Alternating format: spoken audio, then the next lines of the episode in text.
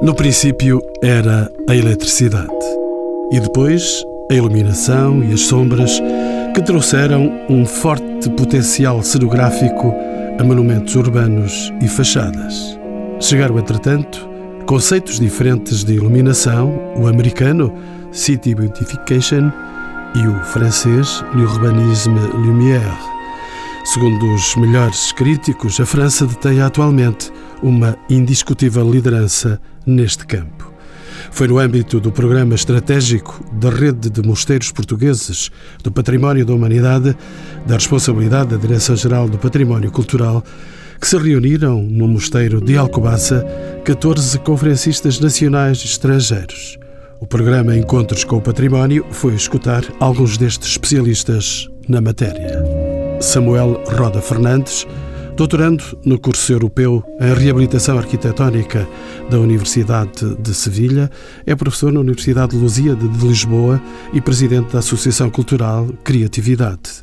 Diana Del Negro, arquiteta, especialista em iluminação do património, é doutoranda na Universidade College de Londres, publicou recentemente Arquitetura em Luz.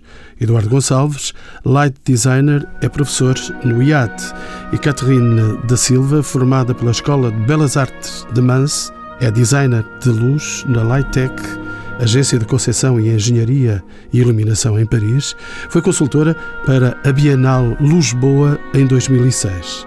Ainda Manuel Lacerda arquiteto-chefe da Divisão de Divulgação, Comunicação e Informática da Direção-Geral do Património Cultural, a quem pergunto como surge a escolha de Alcobaça para o encontro internacional sobre iluminação. Este tema surge já há cerca de três anos na preparação desse programa estratégico e, portanto, estamos aqui com um distanciamento uh, que eu acho interessante ter-se passado este tempo e agora então realizar-se o programa, mas é assim que funcionam as candidaturas eh, todas e no âmbito das redes mosteiros também. Como é que surge? Surge eh, pela necessidade da Direção-Geral do Património Cultural em colocar eh, à discussão e em debate, através da apresentação de experiências recentes e de, de, conhecimentos recentes, de colocar à discussão um bocadinho da teoria e, fundamentalmente, a prática da iluminação, monumentos e zonas históricas. E porquê? Porque consideramos que é um tema pertinente, é atual, aliás, agora ainda mais atual pelas uh, questões relacionadas com consumos energéticos. Os nossos monumentos não andam às escuras. Os monumentos não andam às escuras. Não andam às escuras. Normalmente os monumentos eh, estão iluminados, podem não estar é, bem iluminados, iluminados convenientemente, e é isso que se fala, que se falou neste encontro. Iluminar bens monumentos é também salvaguardar o património. É dá-lo a conhecer de, de, uma maneira diferente, mas para isso vamos ouvir aqui outros especialistas em, em iluminação de monumentos. E, e, temos aqui também um âmbito diferente, que são as zonas históricas, que são as zonas da cidade com interesse histórico e que também elas têm que ser devidamente estudadas, têm que ser devidamente projetadas em termos da, da luz e, portanto, a razão de ser deste encontro é discutir exatamente essas questões. Quando falamos de iluminação de monumentos, referimos-nos concretamente a que arquiteto Roda Fernandes? Primeiro é preciso definir o que é que são monumentos. Pessoalmente, eu acho que monumentos são todos os edifícios ou todos os espaços eh, que conseguem ultrapassar a barreira da história. Porque muitas vezes nós definimos o que é que é um monumento Passados 100 anos, essa definição que nós demos já está ultrapassada, já é outra.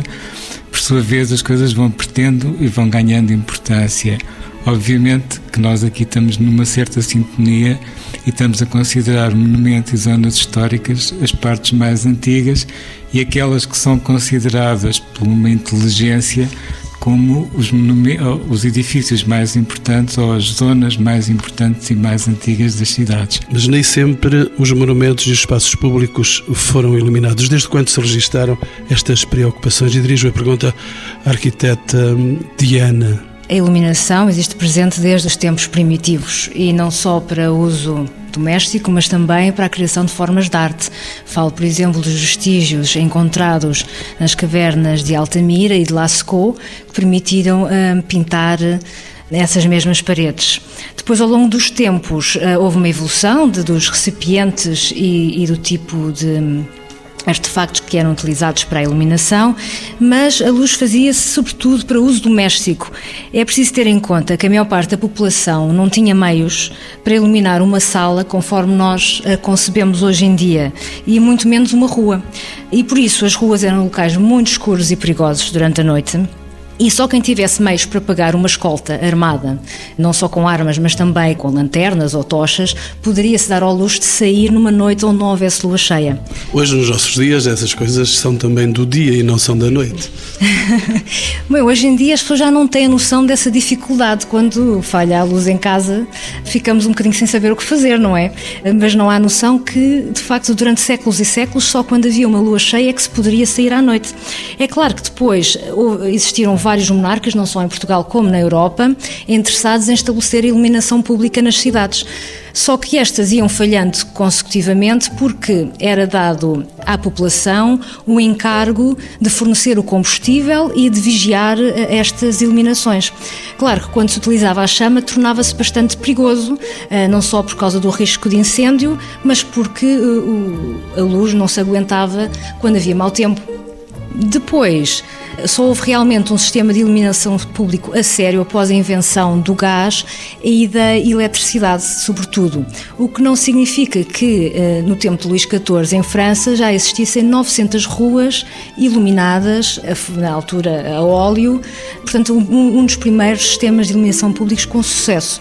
Relativamente a edifícios, normalmente só eram iluminados em, em festividades, porque eram as únicas pessoas que tinham uh, meios para poder iluminar fachadas, seria a igreja e as elites uh, aristocráticas, a nobreza, e portanto temos um exemplo uh, muito interessante da igreja de São Pedro, em Roma, que todos os anos, pela ocasião da Páscoa e do Natal, por exemplo, havia 1500 suportes para velas que eram colocados em, to em toda a cobertura e fachada e que iluminavam-nas para o efeito. Depois, só com a invenção da eletricidade, já no final do século XIX, início do século XX, é que as exposições universais de Paris e também nos Estados Unidos deram origem às maiores hum, manifestações de iluminação de fachadas, não só dos pavilhões das, uh, das exposições, mas também dos monumentos dessas cidades. Excelente percurso pela história. Podemos dizer, arquiteto Samuel Roda Fernandes, podemos dizer que a luz passou então a fazer parte integrante da arquitetura? Começou. Começou e desenvolveu-se até ao ponto em que nós chegamos atualmente em que as cidades começam a estar eh, excessivamente iluminadas. E eu penso que é um dos grandes problemas de, dos países civilizados, é mesmo esse excesso de iluminação. E é de tal maneira que a nossa geração perdeu o contacto com o céu, que era uma relação muito ancestral que as pessoas tinham. Eu lembro-me que até, por exemplo, até ao Van Gogh, quando ele pintou aquela célebre pintura do café em Arles, se nós olharmos bem para o sítio onde ele pôs as estrelas, elas estão no sítio certo. Quando diz céu, diz estrelas. Neste caso, referimos a, a, ao céu como suporte pictórico das estrelas, ou falamos do céu como suporte é, onde estão as estrelas. O que é certo é que, na realidade, quando nós estamos, por exemplo, em Lisboa, é? que é das cidades mais iluminadas Portugal. Não fosse uma cidade branca? O branco já tem outra coisa a ver, mas na realidade o que acontece é, em relação ao branco é que Lisboa à noite é uma cidade amarela. É iluminada com lâmpadas de sódio, onde não há basicamente hierarquias, as ruas são todas amarelas, e depois de vez em quando tem assim uns, umas coisas brancas, e às vezes excessivamente brancas, que são os monumentos e que muitas vezes já não são excessivamente brancas porque as luzes vão se fundindo. Porque estas coisas da boa e da má iluminação têm a ver também um bocado com a manutenção. Neste caso específico, a má manutenção muitas vezes é uma melhoria na leitura do monumento. Em Portugal, quando é que surgiram, arquiteta Diana Del Negro, os primeiros projetos desta natureza? Alguma data, algum caso que se possa destacar? Eu já agora queria só dizer que os eu não concordo que os monumentos são excessivamente brancos. Provavelmente as ruas são demasiado amarelas pelas propriedades do sódio. Mas as fachadas da maior parte dos nossos monumentos também são muito brancas e quando se utilizam boas reproduções cromáticas, eh, realça esse branco. Eh, relativamente à sua pergunta, bem, eu não sou, como dizia, não sou historiadora, mas tanto quanto sei, os primeiros projetos desta natureza eram feitos por eh, ocasiões de festividades, de nascimento ou morte de um monarca. E as primeiras construções a prever a introdução de iluminação, propriamente dita, teria sido em primeiro lugar a gás. Eu penso que a estátua dos restauradores, que tem aqueles oito candeeiros à volta, eh, seria originalmente a gás e foi, foi inaugurado, se não me engano, em 1886 julgo que já seria com a introdução da iluminação a gás. Uh, depois, os, os, melhores, os maiores exemplos provavelmente foram feitos na época do Estado Novo, nos anos 40, e, e salienta-se a fonte luminosa da Alameda uh, e também a iluminação da exposição uh, do mundo português, dos quais ficaram a fonte da Praça do Império, a qual é muito interessante o mecanismo dessa iluminação é primitivo, porque existe uma sala por debaixo da, da fonte onde encontram-se prismas coloridos e originalmente estariam dentro desses prismas lâmpadas incandescentes e à medida que os prismas rodavam fazia com que em cima eh, a água eh, adquirisse diferentes cores, ora vermelho, ora verde ehm, e portanto era um, é um mecanismo muito antigo, mecânico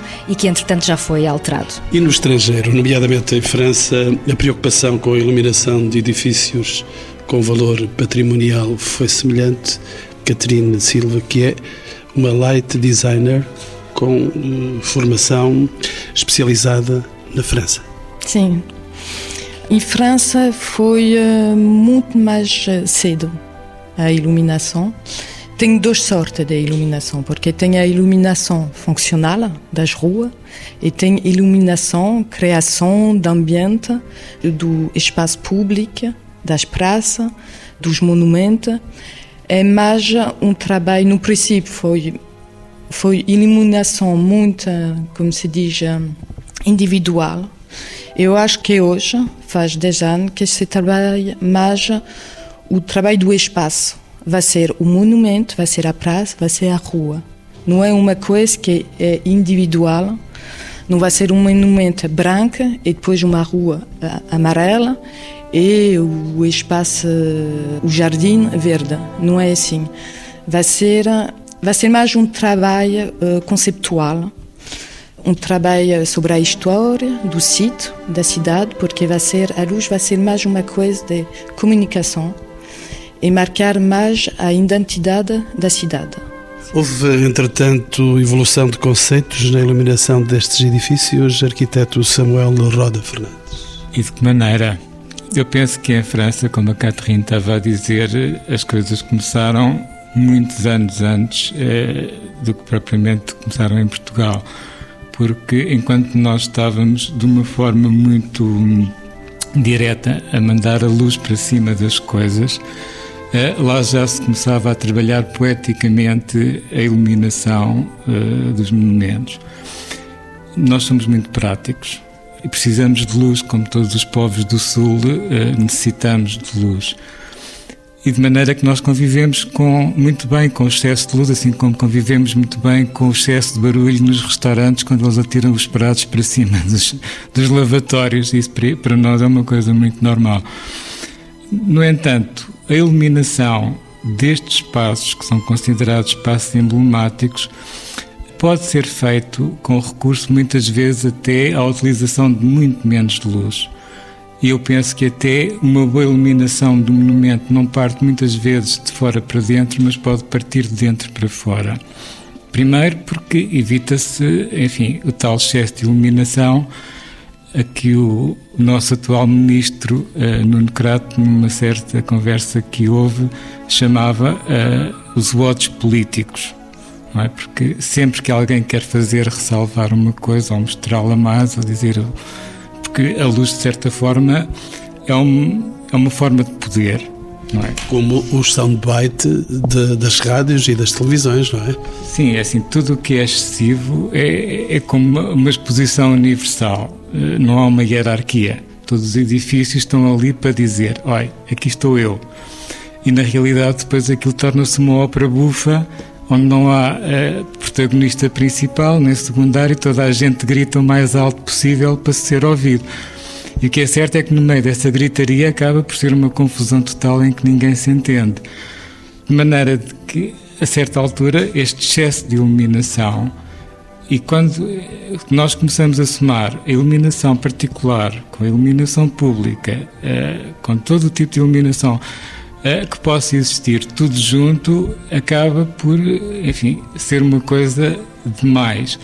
Depois há uma outra coisa, porque já que estamos a falar em lotes políticos, que é, primeiro há um medo ancestral da noite, do escuro, toda a gente o tem. É? Nós fomos criados a ouvir as histórias do papão e da coruja que vinham sempre à noite, o homem do saco vinha sempre à noite. Era um uh, trabalhador da noite?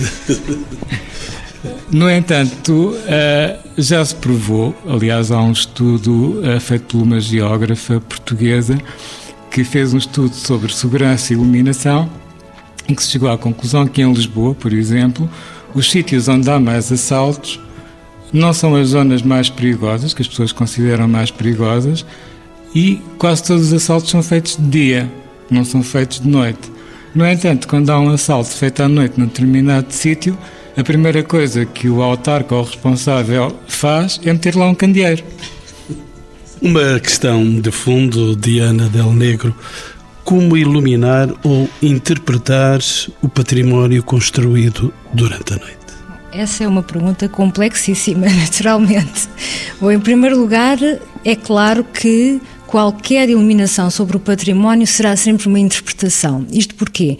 Porque todos os edifícios que hoje consideramos património eh, não foram concebidos para serem visualizados durante a noite. E, portanto, tudo aquilo que possamos fazer para lhes dar visibilidade será a interpretação do light designer, da pessoa que, que faça a iluminação. Depois é preciso considerar que o património normalmente insere-se num contexto, junto a outros edifícios, cuja sua iluminação também afeta a percepção do património. Assim, interpretar o património através da luz implica também integrá-lo no seu contexto e, idealmente, exercer algum controlo sobre a iluminação desse contexto. A luz pode alterar e muito a percepção das formas, e todos nós já percebemos isso quando colocamos uma lanterna, por exemplo, debaixo da nossa cara à noite. Acho que toda a gente já fez esta brincadeira, em que uh, ficamos com um aspecto completamente sinistro. E o cinema e o teatro utilizam esta técnica muitas vezes para acrescentar dramatismo a, a edifícios, em filmes de terror, etc. Uh, eh, portanto, embora não exista uma fórmula sobre como iluminar o património, eu acho que convém ter em mente quatro pressupostos fundamentais, que são manter uma imagem que permita reconhecer o património durante a noite, uhum. o que é importante por questões de respeito pela imagem e significado histórico que são normalmente objetos com os quais a população se identifica e com os quais tem um, relações importantes e resumem a história de uma sociedade, no fundo. Uh, em segundo lugar, deve introduzir algum tipo de valor, ou seja, não deve apenas iluminar, como dizia aqui o Samuel, uh, iluminar uh, fortemente, sem sequer introduzir sombras a uma fachada, mas permitir visualizar qualquer coisa diferente que durante o dia não é tão perceptível. Uh, em terceiro lugar, respeitar sempre a lei da reversibilidade ao implementar equipamentos, seja a fixação de cabos ou projetores ou a abertura de roças em paredes. Tudo deve ser feito de modo a que o património fique intacto, uma vez removidos os equipamentos. E por último, acho que é muito importante lembrar que o património é muito mais importante do que qualquer iluminação que se possa fazer no mesmo. Eduardo Gonçalves, bem-vindo aos Encontros com o Património. Quais são os efeitos da luz no património construído?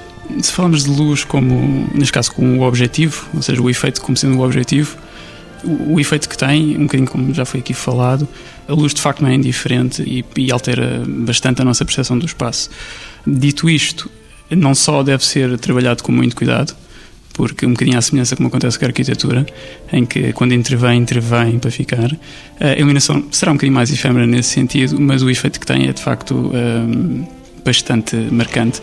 Nesse seguimento, deve ser sempre muito cuidado na intervenção, porque não só pode deturbar a percepção do objeto, deturbar ou pode melhorar a percepção do objeto, mas realmente eu penso que esta questão é muito semelhante ao que a Diana já falou, que tem a ver com a questão da é tudo sempre uma interpretação, de facto. É sempre uma interpretação do objeto.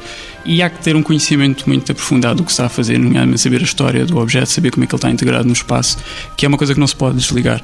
E para sabermos ainda melhor como iluminar e interpretar o espaço urbano. Isso para mim é outra questão, até porque tem a ver com a mudança de escala. Uh, quando falamos de espaço urbano, estamos a falar de uma quantidade de elementos já Lynch definia isso como vários pontos, vários pontos que são cruciais e o espaço é, é uma construção, pode-se fazer uma construção humana uh, e não se pode um, ver, por exemplo, só como, como espaço físico. Para mim, espaço urbano deve ser sempre interpretado como utilizador e como o espaço físico em si. Uh, e as duas coisas não são desassociadas.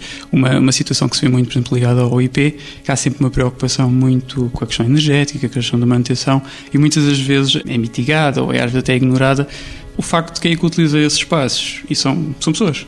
Ou seja, quando se, desenha, deve-se desenhar para pessoas e deve sempre pensar essa relação entre as pessoas e o espaço.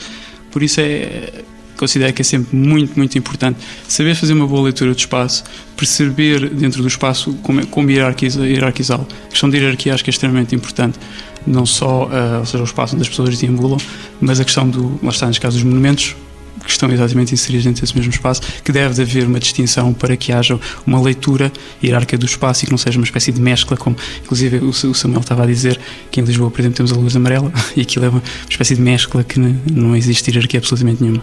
Eduardo Gonçalves, deixe-me ainda saber de si, com a iluminação é possível manipular a percepção urbana? Sem dúvida alguma.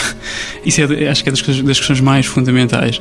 Não só se faz hoje, como se, já se faz desde que se começou a, utilizar a luz como uma ferramenta, especialmente uma ferramenta urbana.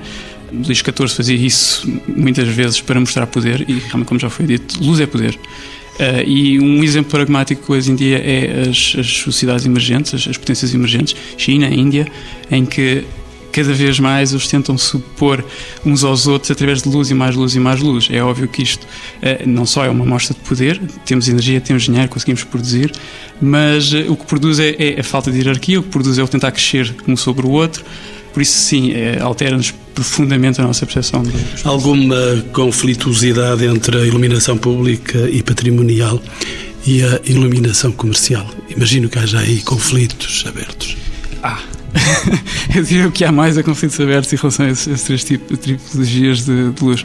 E, e, de facto é sempre um problema complicado. É um problema complicado de resolver, porque, especialmente a, a iluminação comercial, que há como o próprio nome diz, é interesses comerciais, quer dizer que torna-se difícil às vezes de alugar e de conseguir trabalhar a, a iluminação urbana como algo coeso, algo que, que deve sempre ser pensado na, na perspectiva do plano e não necessariamente na perspectiva individual, que é o caso que acontece da, da eliminação comercial. Arquiteta Diana Del Negro, ia dizer?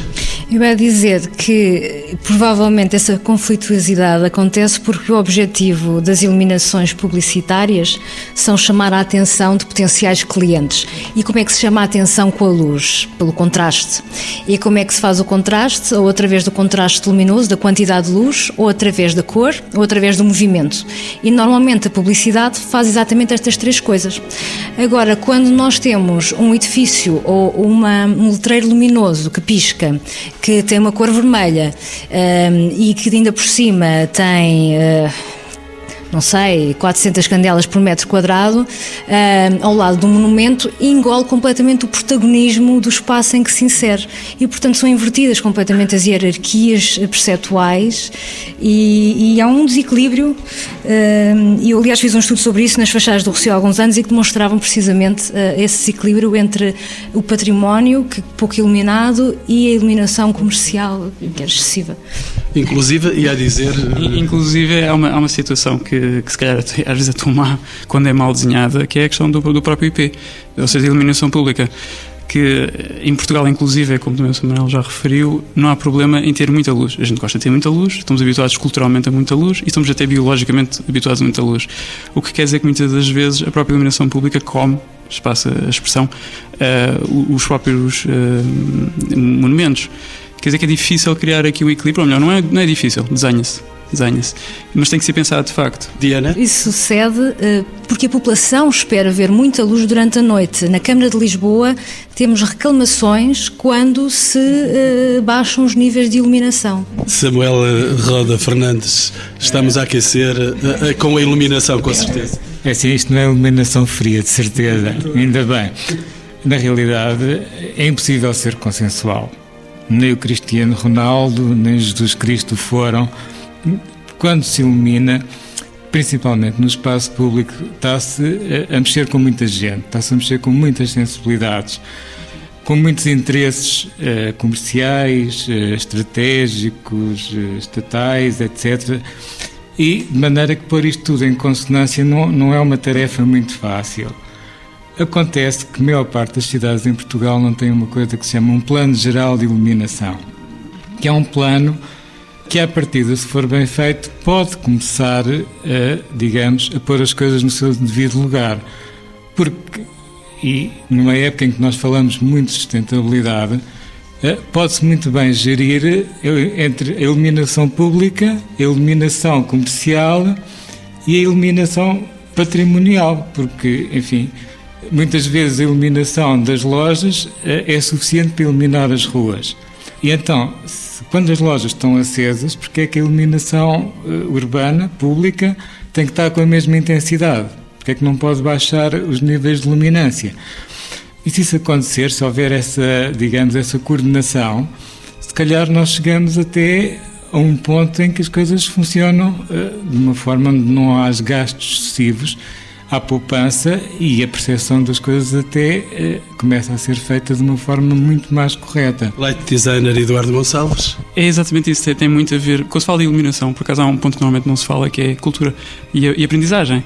E isso é uma coisa muito importante. Aprende-se, aprende-se de facto a ver-se a luz e aprende-se a perceber que se consegue conviver com menos. E esse, esse trabalho de campo vai-se fazendo exatamente através de planos, através de bom desenho e ao longo do tempo. Demora o seu tempo, porque curiosamente os níveis, falando de níveis de iluminação, os níveis aumentaram. Ou seja, estamos a consumir mais e estamos a habituar, ou habituar-nos mal à, quantidade de luz. Daí haver, por exemplo, esses tipos de reclamações quando a luz falta, como é evidente, até porque na boa iluminação a gente nunca repara, só quando aquilo falha, aí é que toda a gente, ah, que horror, falta iluminação. Por isso a boa iluminação nem se deve reparar, quer dizer que ela está boa. Ou seja, é, a educação é muito importante para também resolver, por exemplo, o problema de, do consumo energético. Estamos a falar da Casa Lusitana pela França, como é que é? Estas coisas são assim eh, pequenas, controversas? Isso se fazia em França há 15, há 15 anos, 15, 20 anos. Não é muito. não é muito, não, não é.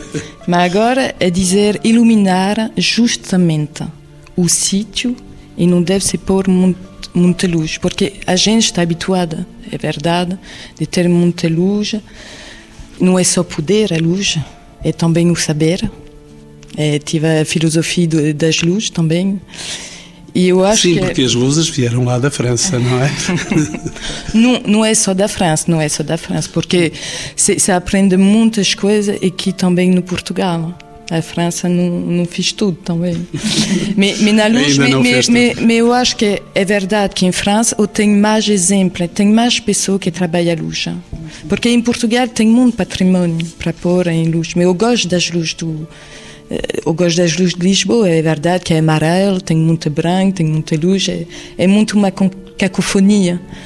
Tem um, como se diz, tem um ambiente. Tem um ambiente com as calçadas brancas, tem, tem as sombras, tem as árvores, as folhas, e, e são muitas coisas na cidade. E é verdade que em França é mais agora, do, do meu própria experiência, o trabalho da luz é mais uma, é um respeito é o respeito da arquitetura, é o respeito da população. Não é só segurança, é mais criar um ambiente, uma cenografia de luz. Existem eventos mais efêmeros de luz à escala urbana. Poderá falar-se da luz boa? Quais os objetivos deste programa? Ele foi realizado em 2006 em Lisboa, em 2004. 2004 e 2006. A Lisboa é um foi um festival uh, pretendeu ser uma Bienal Internacional da Luz e como ouvi aqui há tempos numa conferência, quando chama internacional a uma coisa, é preciso ter uma certa coragem. Mas, na realidade, eh, festivais de luz já os existem. Lá, na França, eu penso que o primeiro até foi em Chambord, em 1950 e poucos. Depois passaram a ser eh, festivais de Saint Lumière e começaram-se a replicar pelo mundo inteiro. Uh, atualmente já há uma rede que é a Lucy, que é a rede das capitais uh, mundiais com festivais de luz. Portanto, Lisboa é um festival no meio de milhares deles que existem. No entanto, a Lisboa teve a sua particularidade. Primeiro, porque era a primeira coisa que se fazia em Portugal, dentro do género.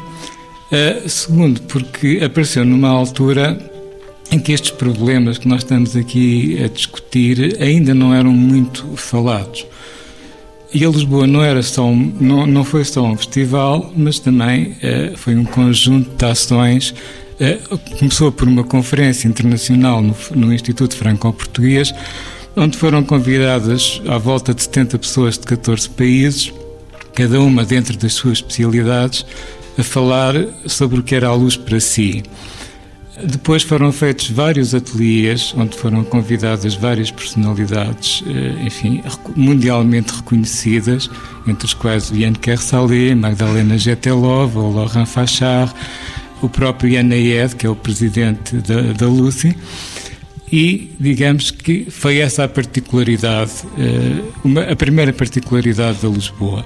Depois, em 2004, digamos que havia uma ideia eu pessoalmente penso que foi um bocado, foi uma estratégia um bocado mal seguida, mas também, assim, não havia experiência de fazer estas coisas e seguiu-se um bocado aquela, uh, digamos que a normalidade daquilo que é a relação entre o artista e o público. Portanto, havia o artista, uma espécie de curadoria e havia quem consumisse.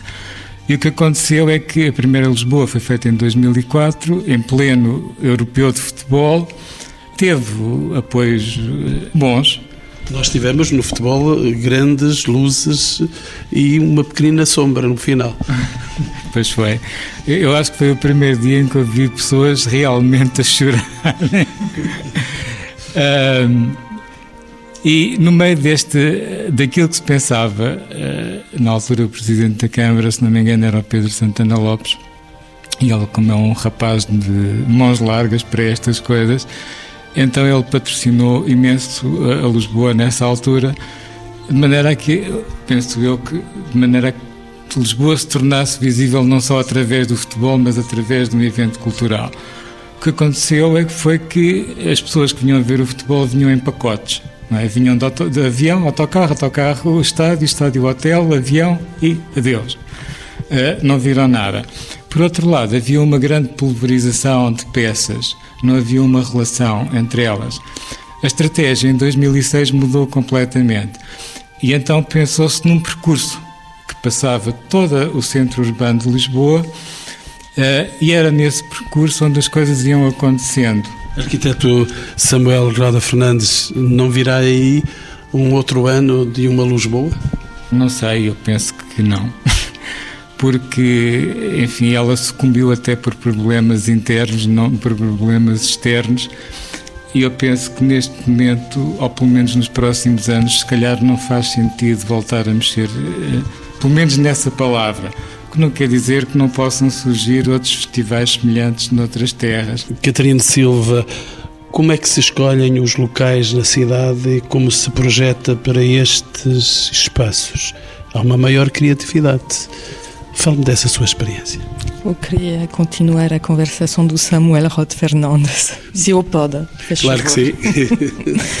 Porque ouvi muito, tem muitos festivais de luz em França, na, no Luxemburgo também ouvi muito. Eu acho que Lisboa foi mesmo bem feito, porque foi mesmo, tive um percurso. Quando eu fiz o, o festival de Lyon, e Lyon é muito diferente, porque e nos festivais mais em França é mais para são muita luz parece Las Vegas é só vídeo projeção. E que eu gostei uh, no e depois Lisboa, tem a magia daquele rio uh, em Lyon não é? Sim, que é uma magia especial. Sim mas não pude ver porque tive tanta luz que não se via a água nem o céu. E eu acho que Lisboa era tive mesmo um trabalho das peças uma relação com, com, o percurso, com as pessoas, uh, com a cidade, com a luz da cidade, foi um tudo. E este, eu acho que foi a, a única Bienal que gostei e que vi. A salvaguarda dos monumentos e do património em geral beneficia com o tipo de projetos de que estamos a falar, Manuel Lacerda? Completamente. Uh, estamos a tratar de planear, de projetar partes de cidades com a luz, evidentemente que uh, tudo isso vai concorrer para, para a salvaguarda. Salvaguarda não só dos monumentos, como das, uh, das partes mais antigas das, das cidades com certeza. A sustentabilidade energética é compatível com estes projetos de iluminação? Vou pedir uma resposta a cada um dos meus uh, convidados. A sustentabilidade energética é compatível com estes projetos de iluminação? Eduardo Gonçalves. Tem que ser. Não só é, como tem que ser. De qualquer forma, a sustentabilidade em qualquer projeto, penso que é sempre uma parte inerente. Inclusive, até se estamos a falar de outra coisa qualquer que não seja iluminação por isso tem que ser sempre. Diana Del Negro? Sim, eh, mas tem sempre que se equacionar o benefício de iluminar versus o impacto não só energético como também ambiental, porque a luz eh, tem impacto sobre as espécies animais e vegetais um, ehm, e também sobre a poluição luminosa de que tanto se fala hoje que nos impede de ver as estrelas. Acerca disso, há uma maneira muito um, ehm, fácil de se reduzir os custos energéticos em monumentos, que é substituir, por exemplo, projetos que já tenham 15, 20 anos por uh, equipamentos mais recentes e muito mais eficientes, como aconteceu, por exemplo, na estátua dos restauradores, que eu fiz o, o projeto, em que se reduziu a 20.500 watts, que significa uma poupança de 90 milhões de watts por ano. Manuel Lacerda, arquiteto? Julgo que sim, eu tirava aqui uma para a mesa que era o menos, o menos é o mais. Sim. O menos é o mais e reduzindo, uh, fazendo bons planos, fazendo bons projetos e reequacionando também os materiais que se utilizam, tendo em atenção também todos os cuidados que tem que se ter com o próprio, com o próprio físico, do material físico dos, dos monumentos e dos espaços, eu acho que, que isso é possível. Catarina Silva? Eu, eu acho que deve-se fazer uh, tanto na iluminação das ruas que na iluminação dos monumentos. Porque, evidentemente, se não tem economia se o monumento não está iluminado. Se a gente vai iluminar o monumento, não é uma economia de energia. Eu acho que deve-se fazer um plano para ver a iluminação das ruas, para baixar e componer com os monumentos. Samuel Roda Fernandes não estará de acordo. É, obviamente que eu estou de acordo com toda a gente e se calhar ainda podíamos continuar aqui em concordância durante mais duas ou três horas e estas coisas nunca mais paravam porque ah, ficou tanta coisa ou vai ficar tanta coisa por dizer e mesmo em relação até à sustentabilidade nós eh, toda a vida fomos sistematicamente enganados eh, várias vezes eu lembro-me que houve uma altura em que havia excesso de produção de ovos, e então a televisão dizia: como ovo, um ovo por dia melhora a saúde. Uma altura que havia produção de leite, agora beba leite. Com manteiga, a manteiga agora é mal vista, agora viva o azeite.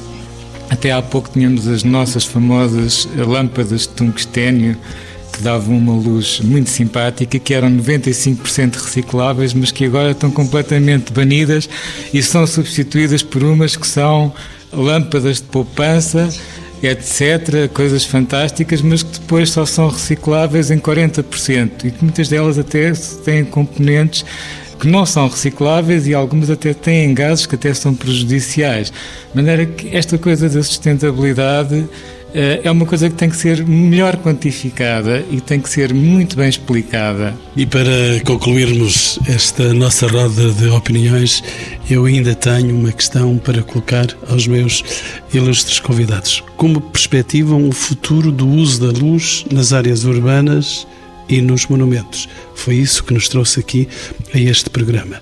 E coloco a questão Samuel Roda Fernandes.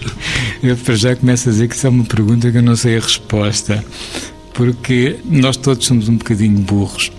Uh, e temos todos a tendência de prever o futuro uh, com base numa coisa que se passou uh, há muito pouco tempo.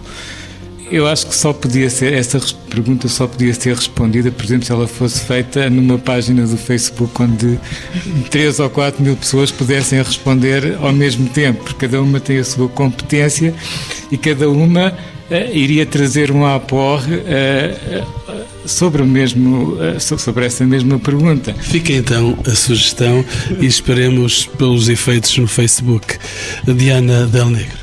Eu penso que hoje em dia estamos numa época que, de uma revolução eh, equiparável àquela em que eh, se transformou a iluminação de chama por iluminação de filamento elétrico. Estamos a passar para componentes eletrónicos, que são os LEDs, e mais tarde virão provavelmente os OLEDs, também para a iluminação pública, eh, que são luminárias que, em termos de património, trazem vantagens interessantíssimas, não emitem ultravioletas, eh, o calor que transmitem é desprezável e normalmente têm um tamanho muito pequeno pequeno e, portanto, eh, não interferem na visualização do património. Eh, mas é impossível prever o futuro, como é que as coisas serão. Será que existirá uma tela, uma pele maleável de luz que revestirá as fachadas? É possível, através dos OLEDs? Quem sabe? Catarina Silva, vamos buscar a luz à França? Hum, não, eu acho que Portugal começa esta, o, o trabalho da luz a ficar. A, a diferença, porque em França, é verdade, é uma coisa que existe há muito tempo. Em Portugal, não é uma coisa, como se diz, eh, não é essencial para Portugal ainda. Eu acho, é a minha visão. Porque eu gosto de fazer muita iluminação aqui. Tenho tanto, tanto patrimônio, sou franco-português, eu gostava de, de fazer luz aqui. Mas eu acho que vai começar porque tem esta ideia também, a Europa então, tem muitas coisas que se faz entre os países, tem mais concorrência no trabalho, tem mais possibilidade de ver como pode se tratar a luz hoje em dia. Mas eu acho que no futuro vai ser, eh, não sei como se diz entre guillemets. Entre aspas? Sim, entre aspas. não conheço. não conheço. Eu acho que vai ser uma, uma guerra de lâmpada. Temos aí então uma grande, uma grande guerra de lâmpadas. É Exato, seremos muito iluminados nessa guerra, com certeza. Uh, Eduardo Gonçalves, para terminarmos, como é que o futuro vai ser muito iluminado ou temos um futuro de sombras? Fazer previsões de facto é sempre complicado, inclusive não, acho que não faz muito sentido fazer previsões. Logo, uh, no entanto, eu penso que o que é importante nunca esquecer, é, pelo menos para mim, é, é uma palavra chamada equilíbrio sempre equilíbrio entre a utilização, uh, o utilizador e o respeito pelo espaço. Ou seja, independentemente da tecnologia que venha, das, das crises energéticas, há uma necessidade, evidentemente, de, iluminar, de e se percebermos esse, esse, equilíbrio entre estes três, estes três pontos, eu penso que vamos sempre conseguir arranjar aqui um meio termo muito mais interessante. Agora, o que é que virá por aí?